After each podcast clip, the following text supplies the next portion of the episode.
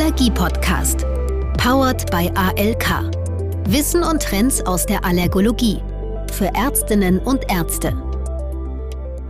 Hallo und herzlich willkommen zu einer weiteren Episode des Allergie-Podcasts für Ärztinnen und Ärzte. Mein Name ist Dieter Haag. Schön, dass Sie dabei sind.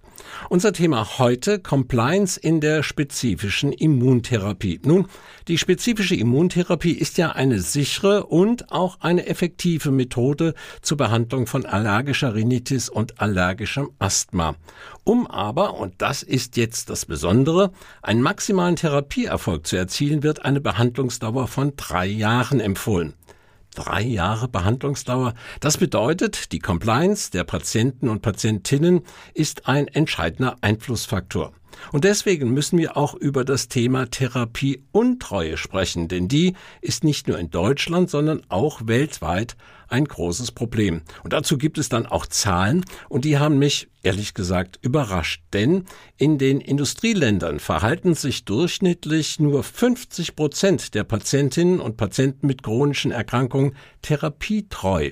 Bei der spezifischen Immuntherapie sind es sogar nur 30 Prozent, die die Therapie nach drei Jahren beenden. Ein wichtiger Anlass, wie ich meine, um uns heute mit dem Thema Compliance zu beschäftigen.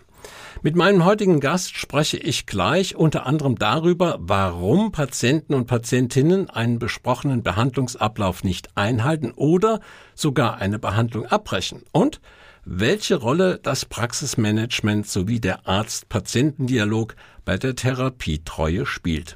Zu diesem sicher interessanten und auch wichtigen Thema begrüße ich jetzt unseren heutigen Experten. Herzlich willkommen, Dr. Günther. Grüß Gott.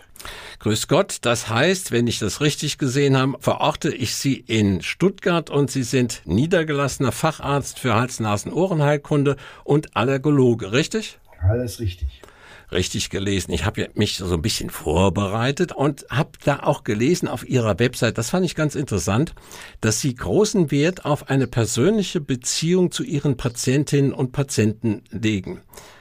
Äh, ich bin ja nun mal auch gelegentlich Patient und äh, das finde ich sehr sympathisch, was Sie da schreiben. Aber wie spüre ich das denn als Patient, diese persönliche Beziehung in Ihrer Praxis? Oder dürfte ich auch fragen, Herr Günther, was machen Sie anders oder vielleicht sogar, was machen Sie besser? Ich würde natürlich nie behaupten, dass ich etwas besser mache, aber sicherlich mache ich einige Dinge anders, einfach deswegen, weil meine Maxime der, der Kontakt zu den Patienten ist und die möglichst große Verständlichkeit meiner Ideenentwicklung beziehungsweise Diagnostiküberbringung ähm, und Therapie Vorschlagsunterbreitung mit dem Patienten, sodass der ohne große Fragezeichen jedes Mal aus meinem Untersuchungszimmer herausgeht. Und das Geheimnis ist das, wogegen das Gesundheitssystem sich leider Gottes politisch richtet, die Zeit. Ich nehme mir also deutlich mehr Zeit, als möglicherweise es meinem Portemonnaie zuträglich wäre. Deswegen haben Sie auch so viel, wenn ich das richtig gesehen habe, so viel gute Bewertungen im Internet. Aber das wollen wir jetzt beiseite lassen. Jetzt zu unserem Thema Compliance in der spezifischen Immuntherapie. Herr Günder, wenn wir von Compliance sprechen, meinen wir ja die Mitarbeit beziehungsweise die Kooperation des Patienten oder der Patientin bei einer medizinischen Behandlung. Wie ist das denn bei Ihnen in der Praxis? Sehen Sie in Bezug auf die Allergenimmuntherapie eher die kontinuierliche Mitarbeit oder die Non-Compliance, also das Nicht-Einhalten der Therapie oder vielleicht sogar im ungünstigsten Fall sogar den Abbruch der Therapie? Ich denke, dass meine Patienten sich glücklich schätzen können, dass ich mehr Mitarbeitende als sich verweigernde Patienten verzeichnen kann. Das, ich mache das Geschäft jetzt schon seit über 20 Jahren als niedergelassener Allergologe und meine Allergie-Immuntherapie-Patienten sind mir überwiegend treu, es sei denn, sie ziehen weg. Ich würde noch gerne vorausschicken, dass ich, damit ich nichts politisch falsch mache oder unkorrekt mache, gerne weiterhin das Wort Patient geschlechtslos verwenden, wie ich das einmal gelernt habe. Ich hoffe, Sie sehen mir das nach, lieber Herr Haag. Das ist überhaupt kein Thema. Sie haben es ja auch jetzt nochmal thematisiert, äh, dass es klar wird. Also von daher wird uns das oder Ihnen das niemand übel nehmen. Also bei Ihnen ist das, ich, ich sag's mal salopp, läuft es gut mit der Compliance? Läuft sehr gut mit der Compliance. Aus Ihrer Erfahrung, was sind denn die wichtigsten Gründe, warum Patientinnen und Patienten eine Therapie nicht einhalten oder sogar abbrechen? Also es sind natürlich vielschichtige Gründe, die dazu führen können. Das Wichtigste in meinen Augen ist die prätherapeutische Aufklärung. Das heißt, eine unzureichende prätherapeutische Aufklärung zwischen Arzt und Patient führt sicherlich dazu, dass die Therapie nicht verstanden wird und eher zum Abbruch als zum Durchhalten. Dann ist ein weiter wichtiger Punkt meines Erachtens das zunehmende Misstrauen gegenüber Therapeuten und Ärzten oder generell allem, was ein Ranking hat und ähm, eine Hierarchie und die zunehmenden Zweifel an die Fachkompetenz und die Autorität, Stichwort zweite, dritte oder vierte Meinung, die natürlich zulässig sind und nachvollziehbar sind, wenn man sich in den Gegen, das Gegenüber hineinversetzt, aber letztendlich natürlich auch solche langen Therapien wie die spezifische Immuntherapie hinterfragen lässt. Und dann ist eine Riesenflut an Über- und Fehlinformationen im Internet unterwegs und in den sozialen Medien, die meist fachärztlich oder ärztlich nicht kommentiert sind. Wie soll der arme Patient dort wissen, was da richtig ist und was nicht? Und sicherlich spielt die Therapiedauer auch eine Rolle. Sie sagten es ja schon, drei Jahre Therapie, selten vier, manchmal sogar fünf Jahre dieser Immuntherapie sind schon ein ordentliches Stück Wegezeit, die man durchhalten muss. Ich denke auch, dass unerwünschte Nebenwirkungen eine Rolle spielen können, die, wenn sie denn auftreten und vom Arzt nicht entsprechend eingeordnet werden, kommentiert werden und keine Lösungen oder keine pragmatischen Lösungen oder Alternativen aufgezeigt werden, auch zum Abbruch führen können. Und ich denke zuletzt, last but not least, die, das Interesse des Patienten an seiner Therapie spielt natürlich auch eine große Rolle. Viele Patienten, das ist ja psychologisch bekannt, äh, begeben sich logischerweise als Laien in die passive Rolle und lassen sich gerne durch die Therapie durchführen, ohne sich damit zu beschäftigen. Und dann kann es natürlich auch zum Fehlinterpretieren kommen und auch zum Abbruch. Wenn ich das äh, so verstanden habe, ein Hauptgrund abzubrechen ist, dass nur therapiert wird und nicht gesprochen wird. Also sprechen, sprechen, sprechen äh, verhindert Abbrüche. Kann man das so sagen? Das würde ich sicherlich so sagen. Das bedeutet letztendlich, Sie müssen sich jedes Mal wieder dem jeweiligen Immuntherapie-Individuum zuwenden, wenn es in die Praxis kommt und nach dem Verlauf fragen und letztendlich fragen, ob die Therapie regelmäßig nach Plan angewendet worden ist. Das ist natürlich besonders wichtig bei den Tabletten- oder Tropfentherapien. Ähm, und wie sie vertragen worden sind für den Zeitraum, in dem die Patienten nicht in der Praxis waren und ob sie eventuell schon Verbesserungen oder eben Verschlechterungen oder keine Änderung spüren. Also reden extrem wichtig. Und das kostet, was Sie ja auch gesagt haben, das kostet aber auf der anderen Seite Zeit. Ja, unglaublich viel Zeit und man muss auch schon einen großen Idealismus dabei haben, dass man und äh, die Motivation selber an sich behält, diese Therapie so durchzuführen mit der Art von Aufklärung die kommt bei Ihnen jetzt aber richtig rüber, diese Motivation, das noch da dran zu bleiben. Ja, das ist auch sicherlich ein persönlicher Ehrgeiz und ich würde auch gerne so behandelt werden. Die Therapietreue bei der subkutanen Immuntherapie und der sublingualen Immuntherapie liegt für viele Zuhörer vielleicht überraschend bei, Achtung, wir haben es ja schon eben erwähnt, nur 30 Prozent. Oft nehmen ja Ihre Kolleginnen und Kollegen, Herr Günther, aber auch das medizinische Fachpersonal diese Therapietreue zwischen Spritzen und Tabletten aber anders war. Das heißt also, die sehen dann Unterschied und sagen, sublingual ist häufiger als bei der äh, subkutanen.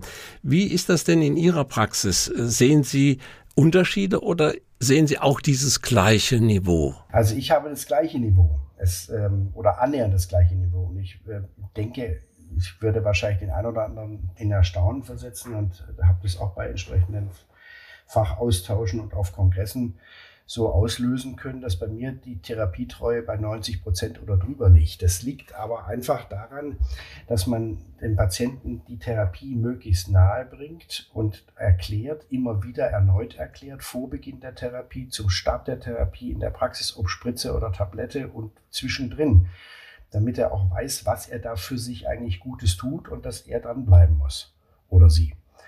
Also letztendlich habe ich keine Unterschiede, um Ihre Frage kurz zu beantworten. Und bei mir ist der, die Therapietreue sehr hoch anzusetzen. Aber lassen Sie uns bei diesen unterschiedlichen Therapieansätzen bleiben, nämlich bei der subkutanen Immuntherapie. Da ist es ja verhältnismäßig einfach zu erkennen, ob der Patient die Therapie eingehalten hat oder nicht. Anders ist es ja bei der sublingualen Therapie. Wie ehrlich sind denn Ihre Patienten? Woran erkennen Sie, dass er es eingehalten hat oder möglicherweise auch nicht eingehalten hat?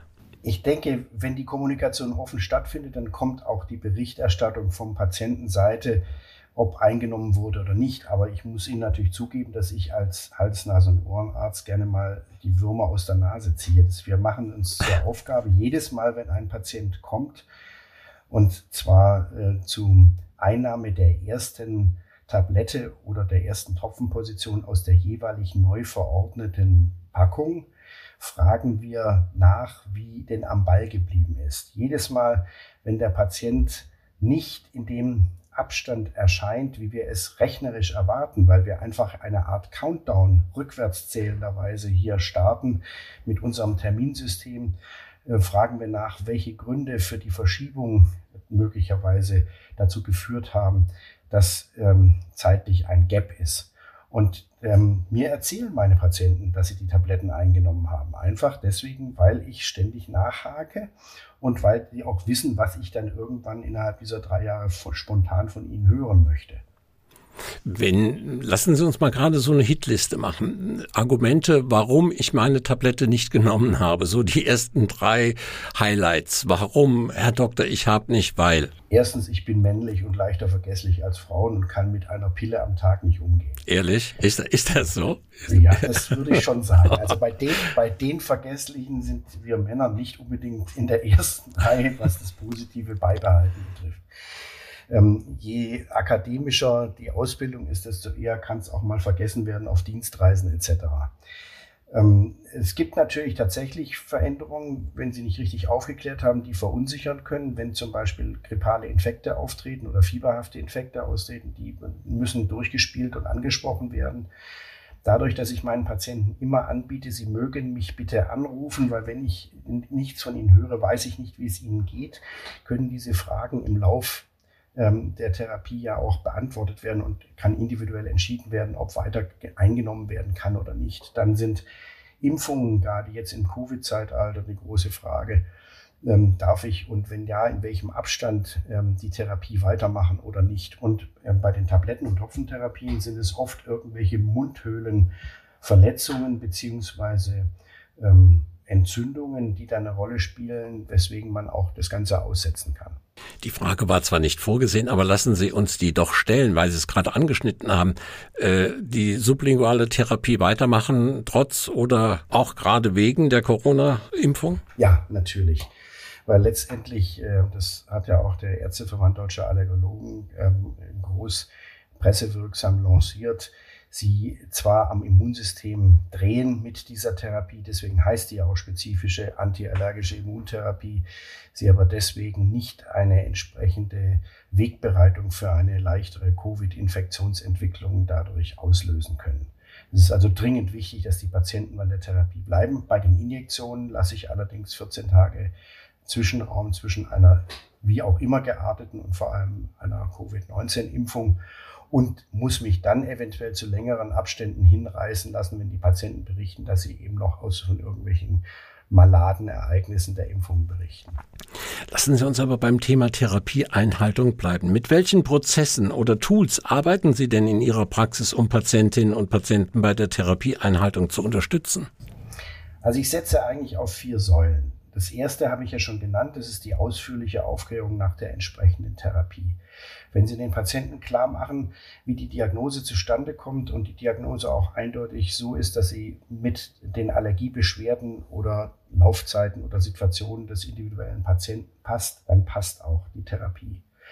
Das zweite ist die ausführliche mündliche Aufklärung, wenn die Diagnostik fertig ist. Äh, dann muss klargelegt werden, warum man etwas macht und warum man möglicherweise Sensibilisierungsnachweise, die nicht unbedingt mit Allergien einhergehen müssen beim Test, nicht mit einer spezifischen Immuntherapie ähm, therapiert. Und dazu setze ich natürlich außer irgendwelchen Informationen über Erfolgserlebnisse aus der Wissenschaft auf schriftliches Aufklärungsmaterial. Es gibt sehr gute Kurzbroschüren, die den Patienten in die Hand gedrückt werden können und das bei uns auch bekommen und natürlich standardisierte Therapieaufklärungsbögen. Und das, die dritte Säule ist ein entsprechendes Recall-System. Ähm, es gibt einfach Erinnerungseinträge, die sowohl ich als auch meine langjährigen und zuverlässigen beiden Mitarbeiterinnen jeweils am Tag des Besuches ähm, der Patienten in den Praxisterminkalender eintragen für zukünftige To-Do-Listen, also für nächstes Rezept, ähm, entsprechende Rückruf an den Patienten, falls irgendwas ist, falls die Praxis zu hat, falls Ferien anstehen etc., um eben diese Einnahmenlücken zu vermeiden und den Patienten rechtzeitig ein Rezept zukommen zu lassen, was wir automatisiert machen. Das, wir machen das von uns aus. Wir lassen uns in der Regel nicht anrufen und sagen, meine Tabletten sind zu Ende, weil das in der Regel dann so ist, meine Tabletten sind morgen zu Ende. Und die vierte und letzte Geschichte ist, das ist vielleicht, unterscheidet mich das auch von anderen. Ich ähm, lasse jeden Patienten, gerade von den Tablettenpatienten, bei den Spritzenpatienten ist es ja selbstverständlich, weil ein Plan auch nach dem Zulassungsmodus der jeweiligen Lösung zu, äh, vorgegeben ist. Aber ich lasse jeden Patienten zur Ersteinnahme der jeweilig ersten Tablette oder Tropfenportion nach 90 oder 100 Tagen oder was eben vorgegeben ist, hier in der Praxis auftauchen, so dass ich in meiner Gegenwart klar bin, erstens, der kann damit händisch umgehen und das unter die Zunge legen oder hinter die Zähne. Zum Zweiten, ich kann die Reaktion nach einer 30-minütigen Wartezeit, die sicherlich übertrieben ist, weil es nicht so schlimm ist mit den allergischen Schocksituationen, lang nicht so schlimm ist, äh, wie bei den Injektionstherapien ähm, der Immuntherapie, aber beobachten und weiß dann, ob wenn vielleicht vorher etwas war, ob ähm, am, in der Mundhöhle, am Rachen, an der Zunge irgendwas ist. Ich bin ja als Hals-Nasen-Ohrenarzt auch in der Lage, den Kehlkopf zu beurteilen, im Notfall, um zu gucken, was da ist und kann dann nachfragen, letztendlich, wie war es denn? Haben Sie regelmäßig es eingenommen? Gibt es inzwischen noch Probleme? Also diese Ersteinnahme äh, hier in der Praxis, die halte ich für die Therapietreue für extrem wichtig. Auch wenn sie natürlich ähm, dadurch irgendwo einem anderen Patienten in Anführungsstrichen den Platz in einer Ecke der Praxis abnehmen ein Vier-Säulen-Modell, wenn ich das so formulieren darf, das letztlich für Ihre guten Zahlen spricht. Wie wichtig finden Sie denn die Motivation von Patientinnen und Patienten im Rahmen des Arzt-Patientinnen-Dialoges? Ich weiß nicht, ob Sie Kinder haben, lieber Herr. Ich habe Kinder und ich, aus der Pädagogik ist Motivation ziemlich wichtig. Es gibt positive und negative Motivation. Das muss man jeweils dosiert reinstreuen. Positive kommt natürlich immer besser rüber als negative. Nein, Motivation ist sehr wichtig und die kommt durch die Mitteilung der Erfahrung aus den großen Studien, die eben über die Therapieerfolge der spezifischen Immuntherapie nach den drei Jahren Durchhaltevermögen der Patienten zustande gekommen sind. Und der deckt sich mit dem Erfahrungsschatz in meiner Praxis.